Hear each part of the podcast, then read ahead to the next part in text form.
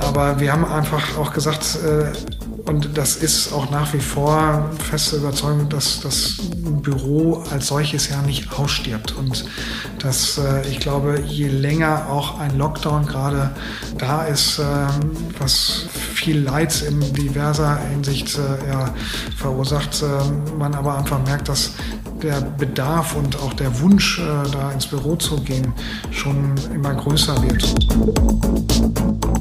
Dadurch, dass äh, auch gerade diese strategische Verschiebung und dieser Fokus schon mehr in die alte Heimat jetzt äh, gelenkt ist, weil einfach auch dieser Spagat äh, mit der räumlichen Distanz äh, dann schon äh, einfach sehr aufreibend ist nach einer gewissen Zeit, haben wir trotzdem gesagt, wir gucken uns weiter Projekte in Leipzig und Dresden auch an, sind aber wahrscheinlich ein Stück weit selektiver geworden.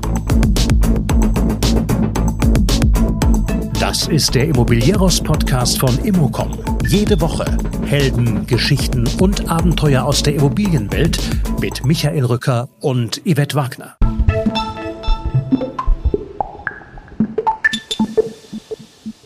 Er hat eine neue und eine alte Heimat und irgendwie noch etwas zwischendrin. Erik Sassenscheid ist ein erfahrener Projektentwickler und stammt aus einer bauaffinen Familie.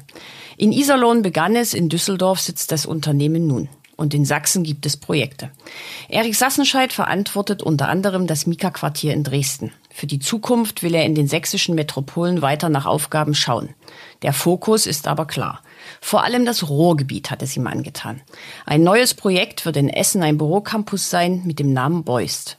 Im Podcast erzählt er außerdem, wie eine Unternehmensübergabe von einem Vater auf seine Söhne geht, wie Joint Venture mit seinem Bruder funktionieren und wie man Bestand sinnvoll ausdünnt.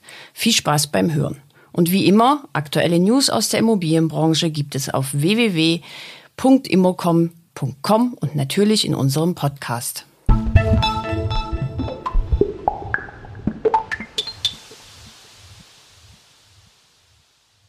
Hallo, Erik Sassenscheid. Wir sitzen jetzt hier in Düsseldorf und ich freue mich sehr, dass wir uns jetzt seit sehr langer Zeit mal wiedersehen. Wann haben wir uns das letzte sehr lange, Mal gesehen? Ja, also bestimmt äh, anderthalb, zwei Jahre. Also auf jeden Fall irgendwann bei einem Immobiliengespräch, äh, Immobilienabend äh, irgendwo in Leipzig oder Dresden mit Sicherheit. Ja, hat ist schon sehr viel Zeit vergangen.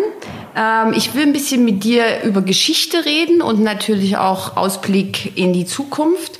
Ähm, als ich mich auf den Podcast vorbereitet habe, habe ich ja gelernt, dass ihr ja eine sehr große Familientradition habt. Was mir klar war, ist, dass dein Bruder auch in der Immobilienbranche ist. Aber fangen wir doch mal mit dem Pferdestall an. Ganz äh, früher, ja.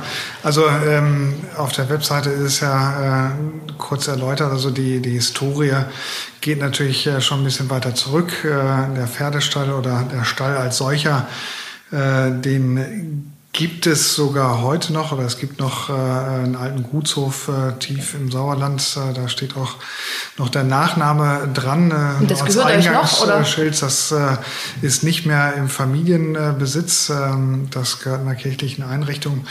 Ähm, aber das, äh, wenn man so will, ist das auch wirklich so ein bisschen der Ursprung, weil von da aus äh, fing es dann an äh, mit äh, den ersten Schlosserarbeiten, äh, die dann, äh, ja, ich sag mal, mehr und mehr äh, Richtung Iserlohn sich verlagert haben. Das äh, war dann einfach lange wirklich als äh, Heimat äh, und auch Ursprung für den Fenster- und Fassadenbau, was äh, unser Vater wirklich äh, Jahre, Jahrzehnte lang gemacht hat.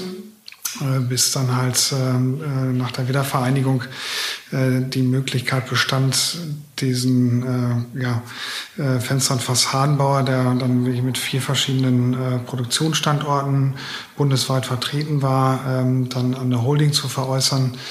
Aber wirklich nur das operative Geschäft und die Liegenschaften waren aber schon immer im Familienbesitz. Mhm. Und ähm, Dadurch äh, hat sich auch mehr und mehr das äh, Thema Immobilien und äh, der Fokus auf die Liegenschaften gerichtet, äh, insbesondere als dann äh, mit den großen Pleitewellen auch so ein bisschen initiiert äh, durch die Philipp Holzmann Pleitewelle ähm, auch das Unternehmen in Straucheln kam, was gekauft hat und auch Insolvenz anmelden musste, sprich auch dann unsere Mieter Und somit war der Bedarf natürlich äh, von jetzt auf gleich sehr hoch, dann in eine Nachvermietung zu gehen, in eine Weiterentwicklung zu gehen. Und äh, deswegen haben wir äh, da auch mehr und mehr diese Brille auf die Immobilien setzen müssen, auch zwangsweise.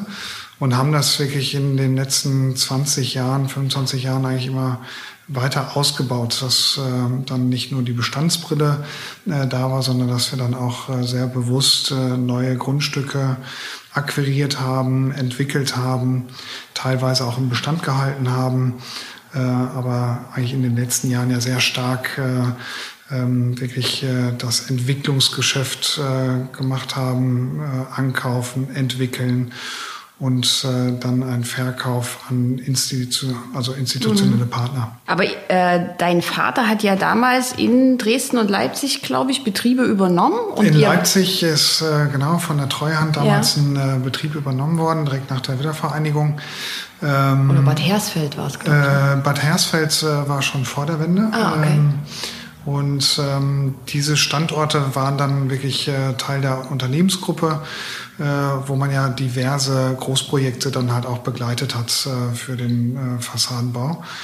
Ähm, und Genau, Leipzig ist nach wie vor äh, auch ein Standort, den wir äh, im Bestand haben, den wir auch weiterentwickeln, wo wir erstmal neues Baurecht schaffen mussten, äh, wo wir jetzt, ich sag mal, in Erschließungsthemen drin sind. Äh, die äh, weiteren Flächen, äh, die es da gibt, das sind knapp sechs Hektar noch an Gewerbeflächen, ähm, die ja noch entwickelt Wo werden können. Wo sind die in Leipzig? Die sind äh, unten an der A38, also eigentlich Mark-Randstadt, äh, mhm. äh, wenn man da ähm, die Ausfahrt, ich glaube, das ist Leipzig Südwest, äh, äh, von der 38 äh, rausfährt, äh, nach zwei Kilometern äh, an der B 138 ist das.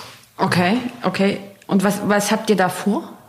Äh, das, ähm, das ist ein klassischer äh, Gewerbestandort. Also ähm, das ist auch äh, GE-Status jetzt im B-Plan. Ähm, vorher auch schon immer gewerblich genutzt, auch deswegen ja, weil es Betrieb war von der Treuhand, die ja auch schon Fenster- und Fassadenbau gemacht haben. Und äh, wir werden das äh, auch in diesem Duktus weiterentwickeln. Also äh, ähm, Hallen, Größenordnung, ich sag mal, von 1500 bis äh, 2.000, 3.000 Quadratmeter mhm. und ähm, dann eine Ringstraße auf dem Areal haben, so dass man da auch mehrere Baufelder hat äh, und äh, mehrere Parteien dann halt auch bedienen kann. Also es wird wahrscheinlich kein großer Anker oder Logistiker äh, dahin kommen, weil das sich ja tendenziell eher Richtung Norden ähm, dann verschoben oder, oder generell angesiedelt hat. Ähm, und äh, da in der Region ist es ja wirklich so, dass dann die Gewerbegebiete äh, dann besser funktionieren und äh, so kleine bis mittelgroße Hallenflächen dann auch eher gefragt und gesucht sind an der mhm. Stelle. Ähm, um noch mal kurz die Historie anzuschneiden, dein Vater arbeitet heute immer noch in dem Unternehmen? Im strategischen Off. Also er ist auf jeden Fall noch äh, mit äh, an Bord und äh, er ist auch äh, nach wie vor Geschäftsführer und ähm, das wird auch so bleiben. Und äh, wir haben immer einen guten Austausch und ich bin auch froh, dass, äh, dass ich ihn auch als Austauschpartner habe äh, wobei er jetzt nicht äh, zwingend im Operativen äh, dann tätig ist. Also das, das Aber der generationsüberschreitende Austausch funktioniert sozusagen. Das funktioniert wirklich ganz gut. Und äh, wenn ich dann auch äh, anderen die Geschichte erzähle, äh, äh, gibt es dann eigentlich indirekt das Lob, dass der Generationenwechsel dann doch irgendwie gut funktioniert hat. Ähm, weil es gibt, glaube ich, genügend Beispiele, wo es dann nicht funktioniert hat. Aber auf der anderen Seite muss man auch äh, sagen, er hat ja auch ich sag mal, eine Generationsübergabe äh, oder äh, übergreifende äh, Übergabe gehabt mit seinem Vater. Deswegen sind da wahrscheinlich halt auch noch Erfahrungswerte, äh, die da zum Tragen kommen. Ja. Ähm, dein Bruder ist bei Townscape oder für Townscape. In Berlin sind die ja vor allen Dingen ähm, genau. aktiv. Hattet ihr überhaupt als Geschwister eine Alternative zur Immobilienbranche? Also wollte einer von euch mal Feuerwehrmann oder sowas werden? Oder war immer bauen? Oh, ich glaube, es gab wahrscheinlich sehr viele Alternativen, ähm, aber äh, so richtig verfolgenswert äh, äh, weiß ich gar nicht. Aber äh, das Thema äh, Immobilie, Bauen, Baustelle, das war natürlich schon immer sehr omnipräsent äh, und äh, selbst wenn man dann irgendwie mal auf dem Weg in Urlaub äh, war, da war dann auch äh, ein Bauhelm meistens immer irgendwie noch im Kofferraum und irgendeine Baustelle lag dann auch noch auf dem Weg, äh, die man äh, noch äh, besuchen konnte. Also ähm, wir waren da schon ein Stück weit vorgeimpft, wenn man so will, und auch äh, affin, wobei es jetzt nicht äh, wirklich sehr stringent durchgeplant war, dass äh, mein Bruder und ich dann genau diesen Weg einschlagen. Aber ihr tauscht euch auch aus, so vom Bruder ja, zu Bruder? ähm, wir haben ja, äh, wir haben ja eigentlich äh, die Familiengesellschaft äh, wirklich gemeinschaftlich äh, dann aufgesetzt oder ähm, die Generationenfolge auch äh, so geregelt äh, zwischen unserem Vater, meinem Bruder und mir. Äh, und mein Bruder und ich haben uns äh, sehr früh dann auch ausgetauscht und gesagt, dass äh, wir uns sehr gut verstehen und da soll es auch bitte bei bleiben und haben eigentlich dann für uns so eine Art Roadmap definiert, ähm, wie wir uns eigentlich eher auseinander dividieren, aber mit quasi dem Entschluss, das zu tun, haben wir dann gemerkt, äh, auch zusammenarbeiten ist auch nicht schlecht mhm. und haben dann ja relativ schnell einige Joint Venture Projekte, mhm. äh, gerade ja in Leipzig und Dresden, mhm. äh, dann zusammen äh, angefangen und umgesetzt und äh, jetzt zwischenzeitlich auch abgeschlossen. Also, also das, das Mika-Quartier in Dresden gehört dazu, richtig? Genau, das Mika-Quartier ähm, ist ein Joint Venture-Thema zwischen Townscape und uns. Äh, der Lindenauer Hafen in Leipzig ist auch ein Joint Venture Projekt äh, gewesen. Wir sind da gerade mitten in der Übergabe äh, und äh, finalen Fertigstellung. Äh, was für ein tolles Projekt geworden ist äh, und äh, auch ein anderes gemeinsames Projekt in der Nähe vom Bahnhof in Leipzig, das wir aber dann jetzt nach Baugenehmigung an die Buwok weiterverkauft haben. Mhm. Welches Projekt ist das? Das war das Projekt Atrium oder für uns Lutherstraße. Mhm. Ähm, das war ein Areal, was wir gemeinsam angekauft haben, beplant haben und äh, irgendwann die Entscheidung äh, gefallen ist, einfach im Gesellschafterkreis sagen, ja, wir verkaufen jetzt äh, mit Baugenehmigung und die äh, Buwok war dann auch letztes Jahr äh, diejenigen, welchen, die das äh, Projekt übernommen haben. Mhm. Äh, du machst seit 2010 Projektentwicklung, richtig? Ja, also ich bin, äh, bevor ich dann wirklich äh, nach Hause in Anführungsstrichen gekommen bin, war ich noch eine Zeit lang in Hamburg äh, beim äh, äh, lokalen, damals lokalen Projektentwickler, die aber gar nicht mehr so lokal sind. Ähm, äh, Hamburg-Team, die ja äh, auch bundesweit jetzt äh, aktiv sind und äh, da wirklich äh, äh, tolle Erfahrung gehabt, äh, gerade was auch das Thema Quartiersentwicklung anbelangt. Äh, da ist ein riesen Know-how äh, an der Stelle äh, bei denen. Nee, und das, äh, das war auch gut und wichtig, da einfach nochmal äh, andere Dinge zu sehen und davor nochmal im Großkonzern gewesen, da aber auch relativ schnell gemerkt, dass das äh, nicht ganz so äh, mein Thema ist, äh, in so einem sehr, sehr großen Laden, was dann wirklich äh, einfach auch viel mit äh, interner Bürokratie und Politik zu tun hat. Also äh, die Termine, die man da macht, sind meistens eher intern geprägt als extern. Ja. Organisation und Administration. Genau. genau. ja. ähm, wenn du das jetzt aufteilen müsstest, also wie viel äh, Prozent deiner Woche, deines Monats ist die Betreuung eurer Liegenschaften, also der Familienliegenschaften und der Projektentwicklung? Kann man das irgendwie so aufrechnen? Ja, also die Verschiebung, äh, die äh, ist gerade mitten im Fluss. Also äh, wir haben schon jetzt äh, auch in den letzten Jahren mehr und mehr den Fokus auf die Projektentwicklung mhm. gelegt. Äh, hatte ja auch deutlich zugenommen äh, in den äh, letzten Jahren. Äh, und äh, der Bestand, äh, den, den reduzieren wir in Teilen auch. Also da sind auch Liegenschaften dabei. Die hatten alle mal ihren, ihren Zweck oder ihre Daseinsberechtigung und ähm, das äh, Das sind aber eher Sachen, wo wir sagen, okay, perspektivisch ähm, trennen wir uns davon und sind da mitten im Prozess, äh, haben gerade erst äh, noch zwei Grundstücke äh, veräußert, ähm, kleinere Sachen, aber die dann einfach auch ein bisschen mehr äh, Freiraum schaffen, mhm. also wirklich einfach Kapazität, weil irgendwo muss man sich dann bei Bestandsthemen ja schon drum kümmern. Und ähm, äh, mit unserem Team haben wir dann halt schon mhm. auch ein gewissen, gewisses Arbeitspensum, was dann da reinfließt. Ja. Was für Bestandsdinge behaltet ihr? Also worauf fokussiert ihr euch da? Und wie groß ist euer Bestand? Ja, der Bestand ist gar nicht so groß. Das ist ja auch äh, sehr äh, historisch gewachsen, muss man sagen. Das liegt einfach auch so ein bisschen äh, in der Geschichte selbst, weil da dann Liegenschaften sind, wo der Großvater äh, auch selber schon einen Schlossereibetrieb äh, äh, dann aufgebaut hat. Und da sind äh, Wohngeschäftshäuser dabei, ähm, aber halt auch einige Gewerbeliegenschaften. Ähm, die früher als Single-Tenant äh, aufgesetzt waren, gerade für den Fenster- und Fassadenbau, heute aber dann äh, eher ähm, Multi-Tenant-Ansatz äh, brauchen, weil man ich sag mal, so eine klassische Halle, äh, wo dann ähm, gearbeitet wurde.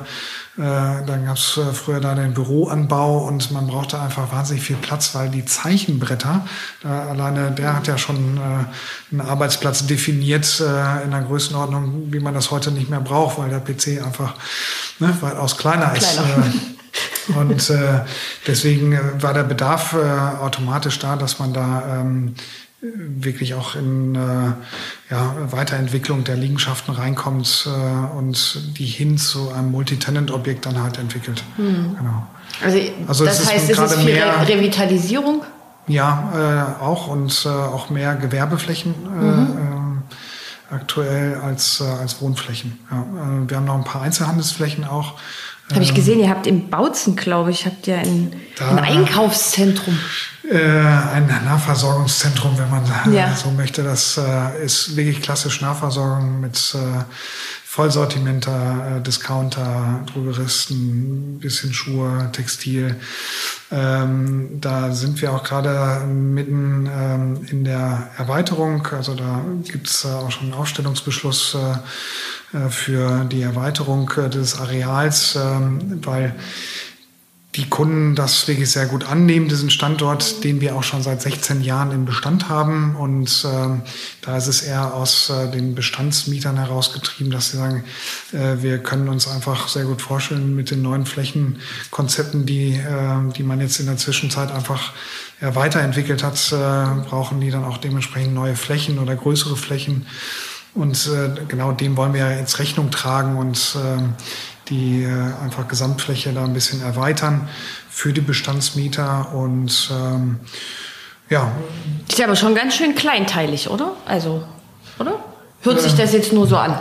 Kleinteilig äh, jetzt na, aus der na, Da ein bisschen im Bautzen und dort ein Büro und da noch eine Gewerbefläche? Ähm, Oder hört sich ja. das nur so an?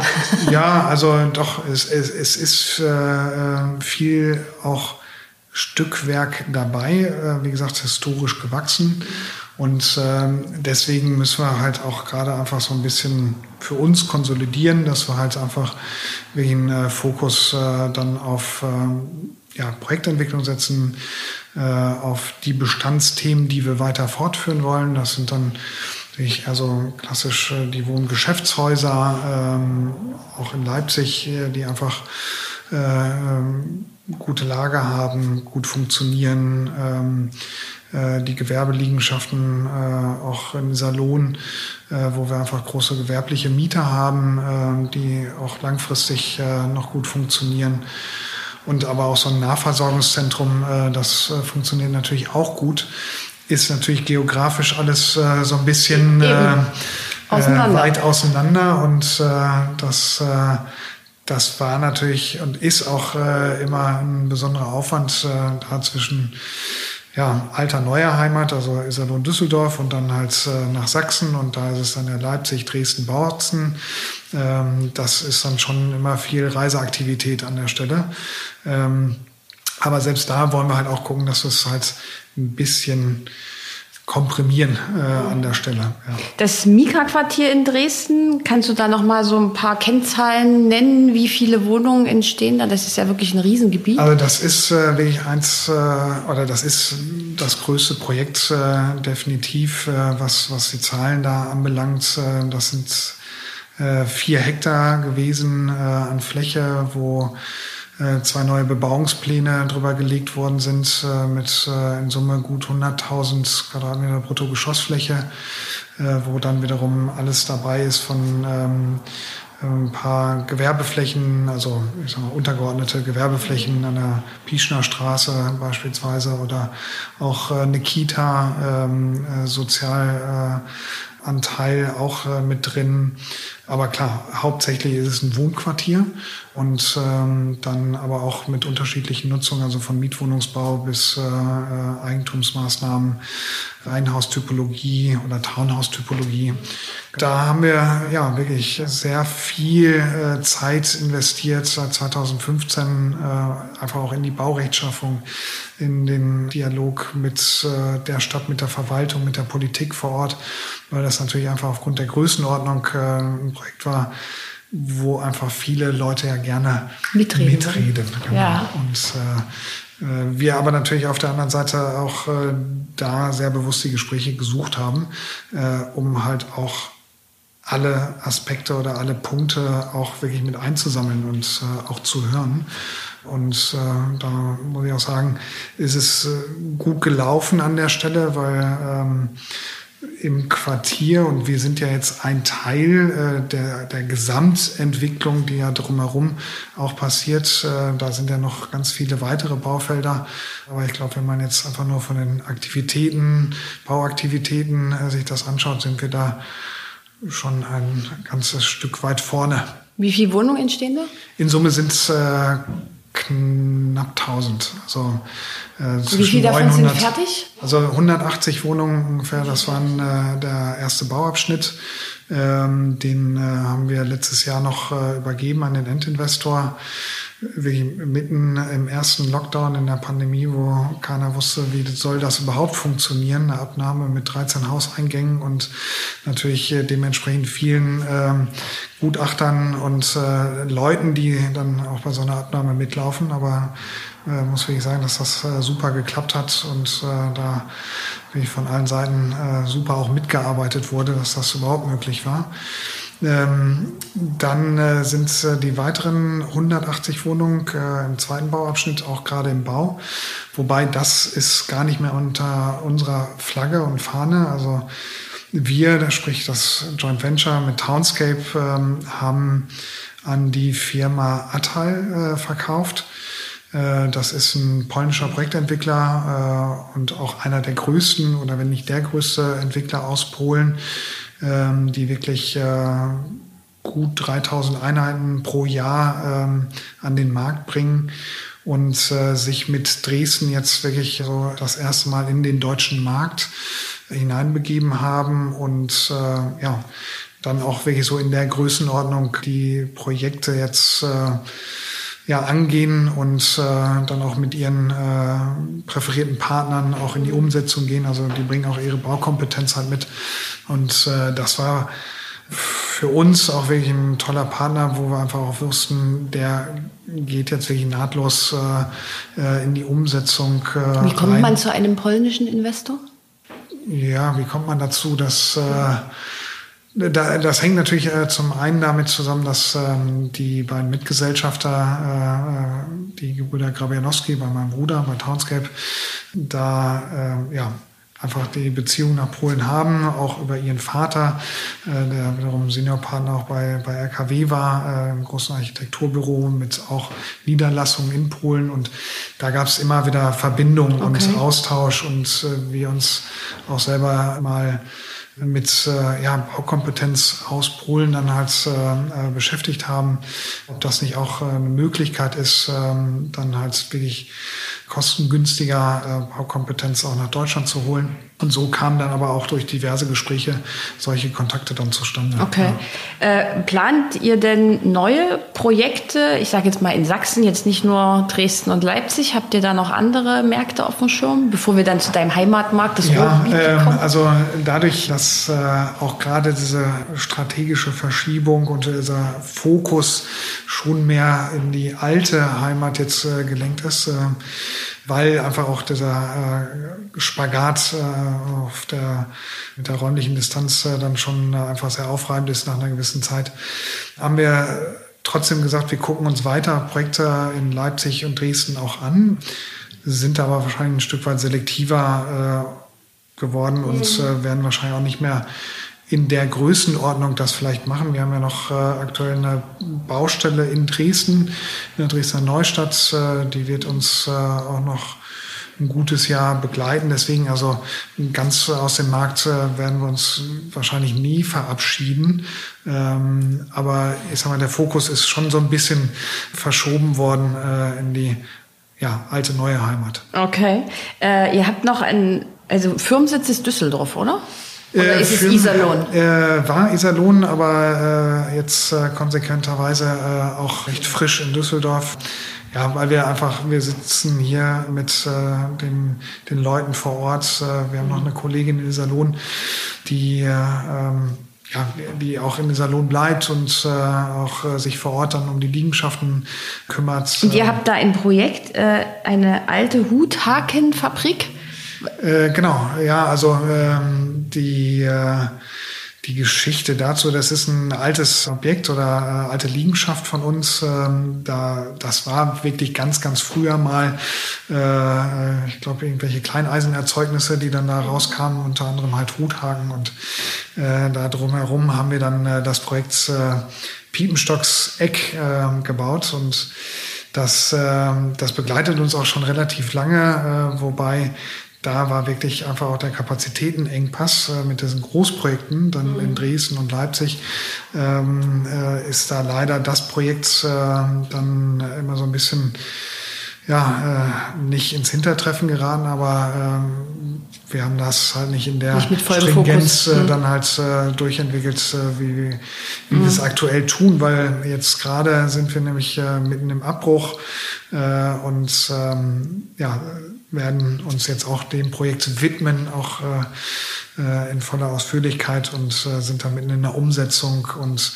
ist aber eine kleinere Ma Maßnahme, 14 Einheiten, die wir dann halt auch veräußern. Ja. Viel größer und wahrscheinlich noch mit mehr Fokus ein neuer Bürocampus in Essen. Genau. Habt ihr angekündigt, namens Beust. Genau. Was verbirgt sich dahinter?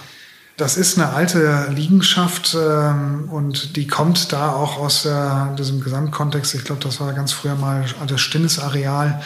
Da äh, ist auf unserer Liegenschaft äh, auch relativ groß von der Fläche her auch noch eine alte Halle, nennt sich sogar Kleineisenhalle, wo auch äh, Kleineisenerzeugnisse damals gelagert wurden. Ihr habt das ein bisschen ähm, damit, das, oder? auf jeden Fall ist es ähm, ähm, ein Areal, was äh, eigentlich schon immer gewerblich geprägt war. Wir aber da mit der Stadt und gerade auch mit der Wirtschaftsförderung in Essen sehr intensiv äh, diesen Standort dann äh, unter die Lupe genommen haben und auch äh, mit unseren Architekten äh, weiterentwickelt haben hin zu einem richtigen Campus. Also aufgrund der Fläche, und das sind knapp 15.000 Quadratmeter Grundstück, haben wir da einfach eine wahnsinnige, großzügige Innenraumfläche geschaffen, äh, die wirklich halt einfach diesen Campus-Charakter äh, widerspiegelt. Und wir auch mit der Wirtschaftsförderung äh, dann immer wieder äh, gespiegelt haben, passt das auch äh, ne, von dem Standort, äh, von der Herangehensweise und ähm, seht ihr da auch den Bedarf und haben das natürlich auch vor Ort mit Maklern gespiegelt und waren dann wirklich davon überzeugt und sind es natürlich immer noch, dass wir da einen, einen Standort schaffen, der komplett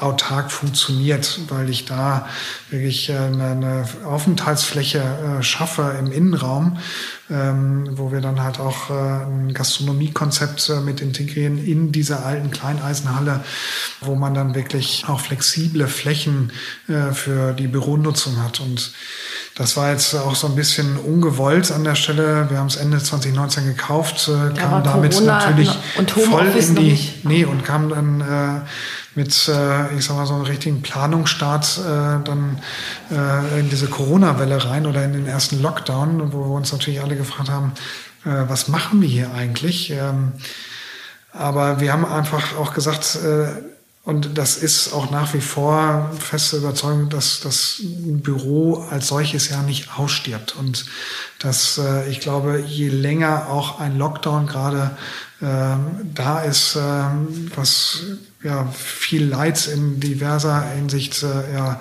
verursacht, äh, man aber einfach merkt, dass der Bedarf und auch der Wunsch, äh, da ins Büro zu gehen, schon immer größer wird. Und in welchen Größenordnungen dann Büros und gerade Großunternehmen dann suchen und ob man sich dann verkleinert oder reduziert. Ähm, ich glaube, das ist äh, in großen Teilen noch gar nicht ablesbar. Aber dass man den äh, Bedarf hat, sich zu verändern, ja, das glaube ich schon. Und dass auch Büros sich verändern, das glaube ich auch. Und da, damit steht eigentlich dieser automatische Fluss dann halt wieder, dass diese Fluktuation wichtig ist, dass äh, Unternehmen äh, sich dann vielleicht von einer großen Fläche verkleinern, aber flexiblere Flächen brauchen oder vielleicht auch wirklich Flächen brauchen äh, zum Atmen. Und ähm, genau das wollen wir halt auch damit äh, anbieten, weil wir nicht nur in dem Bestand, den wir da vor Ort mit integrieren, also wirklich den Altbau, ähm, der dann halt auch Flächen bietet für die Büros, mal kurzfristig einen Besprechungsraum zu organisieren oder äh, ausweichen für größere Veranstaltungen oder auch Mitarbeiter mal einen Zeitraum ähm, in Ausweichflächen äh, bringen kann. Also das ist ja dann schon der Mehrwert, wenn ich weiß, ich habe einen Bürokomplex oder einen Campus dann an der Stelle, äh, wo ich nicht zwingend mich dann verändern muss in meiner gesamten Mietstruktur. Nur wenn ich mal den Bedarf habe, drei oder vier Mitarbeiter mehr äh, dann halt äh, einzustellen, weil es dann gerade halt einfach die wirtschaftliche Lage mit sich bringt. Ja.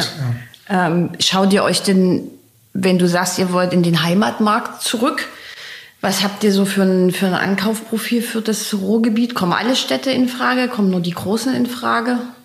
Also im Moment gucken wir uns schon die großen Städte an. Also das ist, ähm, wenn man wirklich so zwischen Iserlohn, alter Heimat, äh, Düsseldorf, neuer Heimat guckt und da äh, dann einmal durchs Ruhrgebiet fährt, äh, ist natürlich klar Dortmund, Bochum, Essen, äh, Duisburg äh, auch sehr spannend.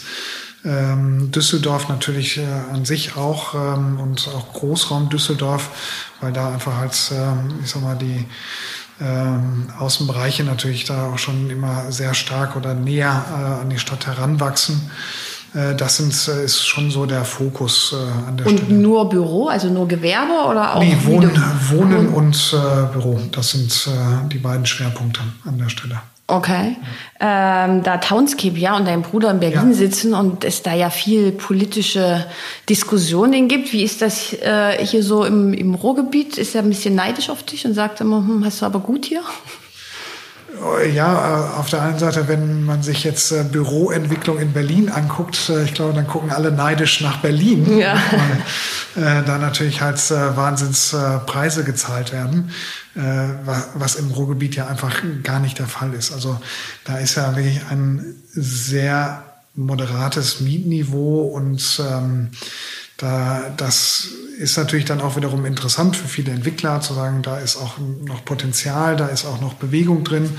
Und äh, das sieht man ja auch aktuell, dass da wirklich viel Bewegung drin ist und viele Entwickler sich jetzt äh, sehr bewusst mit dem Ruhrgebiet dann auch auseinandersetzen äh, und äh, irgendwie als äh, achte A-Stadt definieren oder so. Es ist eine Run aufs, auf das Ruhrgebiet, das nehmen ja. wir durchaus auch so wahr. Genau. Ähm, und da ist natürlich dann, wie gesagt, der Unterschied einmal Gewerbe, Büro, ähm, äh, aber Wohnen, ähm, das ist natürlich das, was du ja ansprichst äh, mit äh, Berlin. Äh, da, da ist man, glaube ich, gerade sehr leidgeplagt äh, an der Stelle.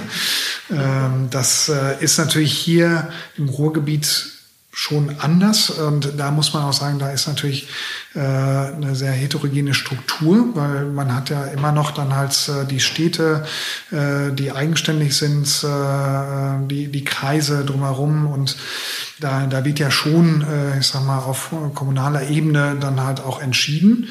Aber was natürlich da auch wahnsinnig gut funktioniert, weil das einfach schon sich über Jahre, Jahrzehnte ja so etabliert hat, ist halt einfach dieser interkommunale Austausch und äh, ja, das Miteinander und Nebeneinander dieses riesen Ballungsgebietes. Ne? Das, äh, das muss man schon sagen, das äh, ist schon, schon einmalig eigentlich an der Stelle. Dass man Mit dem Draufblick fällt einem eigentlich auch auf, dass die Wirtschaftsförderung zum Beispiel alle sehr eng miteinander arbeiten. Hast du vorhin auch gesagt, zusammen ja. mit der Essener Wirtschaftsförderung. Genau, ja. Also die, die sind da sehr gut verdrahtet untereinander, äh, haben da immer einen sehr guten Austausch. Ähm, klar gibt's dann mit Sicherheit immer mal auch ein Buhlen um ja, irgendwelche äh, größeren Ansiedlungen, wo man dann sagt, ja, schade, dass dann die Stadt äh, nicht zum Zuge gekommen ist. Äh, aber ich glaube, so vom Grundtenor ist dann eher so Hauptsache dann aber im Ruhrgebiet. Ne? Äh, dann äh, ist der Abstrahleffekt im Zweifelsfall äh, dann vor der Haustür. Mhm.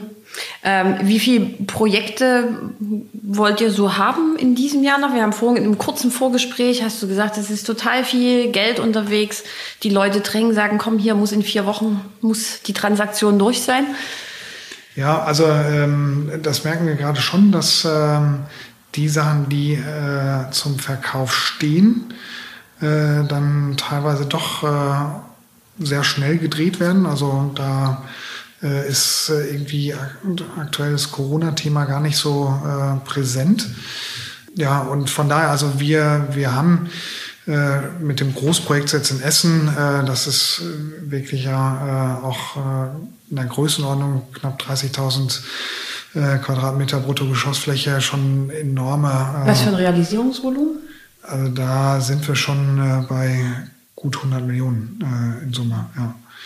Und das ist, ähm, das ist dann natürlich schon einfach ein großer Berg Arbeit so an der Stelle und ähm, da haben wir nämlich auch gesagt, wir wollen gerne dann Projekte machen, die können auch dann ruhig ein größeres Volumen haben oder ähm, äh, größer sein, aber dann nicht mehr zwingend so viele. Also wir sind aktuell noch in einem Verfahren drin. Ähm, da ist es hier in Düsseldorf.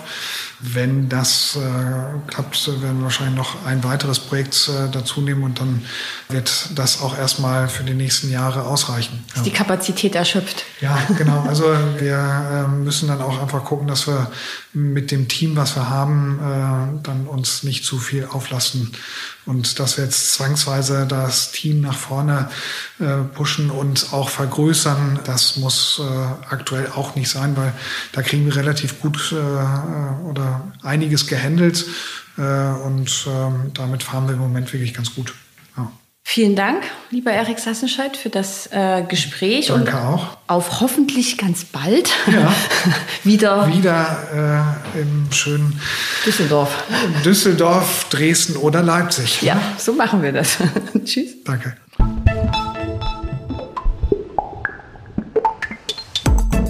Das war der Immobilieros Podcast. Alle Folgen finden Sie unter www.immobilieros.de und überall dort, wo man Podcasts hören kann. Aktuelle News aus der Immobilienbranche gibt es unter www.immocom.com.